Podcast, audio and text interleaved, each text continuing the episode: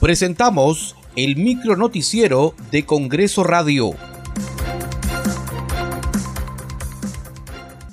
¿Cómo están? Les saluda Gina Díaz. Hoy es martes 16 de enero del 2024. Estas son las principales noticias del Parlamento Nacional. La congresista Kelly Portalatino Ábalos, presidenta de la Comisión Especial Multipartidaria a favor del proyecto especial Chinecas, sostuvo que el grupo de trabajo que lidera no busca obstruir el desarrollo de esta importante obra, pero le sorprende la falta de prioridad que le vienen dando los entes involucrados para concretar este ansiado proyecto.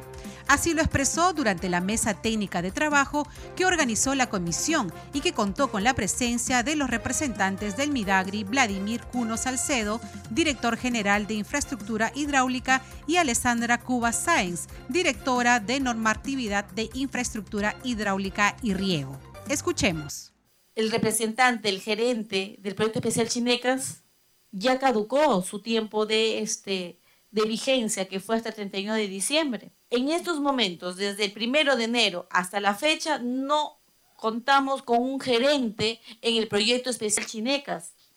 Y esto es inadmisible. Estamos a puertas de que los fenómenos del niño costero se genere perjuicio.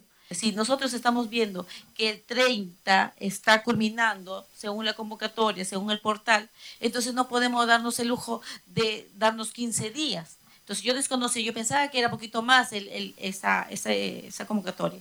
En ello, eh, nos comprometemos el día de hoy cursar, señores asesores, los documentos solicitando la reunión para el jueves con la participación en la sede de Midagri. Por su parte, la congresista Margot Palacios Guamán realizó el evento denominado Informe Final del Derrame de Petróleo Repsol, Impactos, Consecuencias y Responsabilidades en el auditorio Alberto Andrade Carmona del Parlamento. La presidenta de la comisión investigadora manifestó que es la primera vez que se investiga a la empresa Repsol. Nunca antes se había investigado a una transnacional como fue Repsol. Repsol el año 2011 y 2013 también derramó petróleos en el mar de Ventanilla y nadie dijo nada. Muchas gracias por acompañarnos en esta edición. Nos reencontramos el día de mañana a la misma hora. Hasta aquí el micro noticiero de Congreso Radio, una producción de la Oficina de Comunicaciones del Congreso de la República.